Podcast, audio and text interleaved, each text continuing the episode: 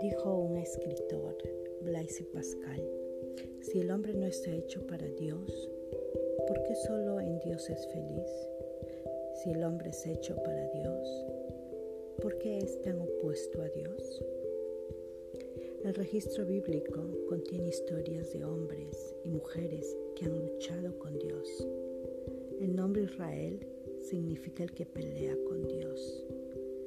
Dios es santo, trascendente, superior a nosotros. Sin embargo, es un Dios con el cual podemos luchar. En tal contienda, la meta no es la guerra final, sino la paz final. Y algunos la han encontrado Pienso en Jacob. Veremos a Jacob. Jacob, su nombre significa suplantador. Engañó a su padre, le hizo fraude a su hermano y se alió en una conspiración con su madre. Es duro imaginarse que el hijo de Isaac, el nieto de Abraham, pudiera ser tan corrupto pero en el curso de su vida, Jacob atravesó una radical transformación. Todo comenzó durante su viaje hacia la, tierra de Aram y llegó a un cierto lugar. Esto está registrado en Génesis 28, 10, 11. Y durmió allí porque ya el sol se había puesto y tomó las piedras de aquel paraje y puso su cabeza y se acostó en aquel lugar. La noche estaba llena de peligros, de ladrones, bestias salvajes.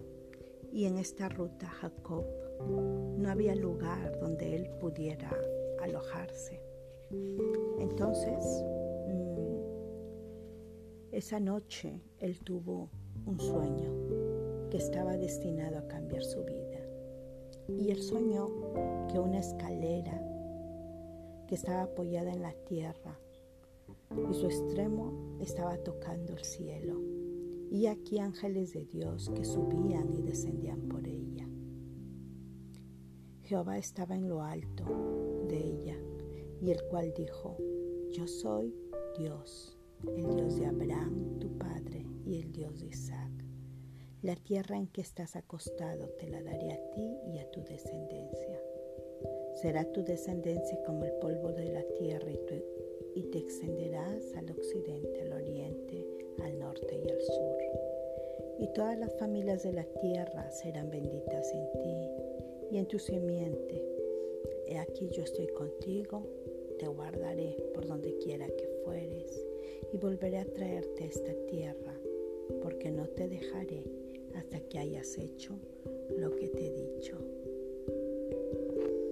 La escalera de Jacob, esa escalera que él vio en sus sueños, sirvió como un puente entre el cielo y la tierra. Hasta ese momento Jacob no tenía relación con las cosas celestiales. Él tenía una profunda conciencia de la ausencia de Dios. Este sueño fue un punto de contacto entre lo santo y lo profano, entre la incredulidad y la fe. Y continúa diciendo la palabra de Dios que cuando Jacob despertó de su sueño, fue sobrecogido por el poder de esa visión nocturna. ¿Y sabes lo que él dijo? Ciertamente, Jehová está en este lugar y yo no lo sabía. Y tuvo miedo y dijo, cuán terrible es este lugar. No es otra cosa que casa de Dios y puerta del cielo. Amigo, amiga, ¿cuántas veces tú has podido notar la presencia de Dios?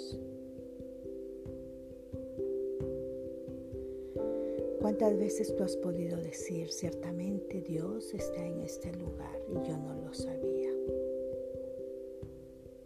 Quizá Dios ha estado por mucho tiempo alrededor de tu vida. Dios no estaba lejos de Jacob, pero Jacob había vivido toda su vida sin estar consciente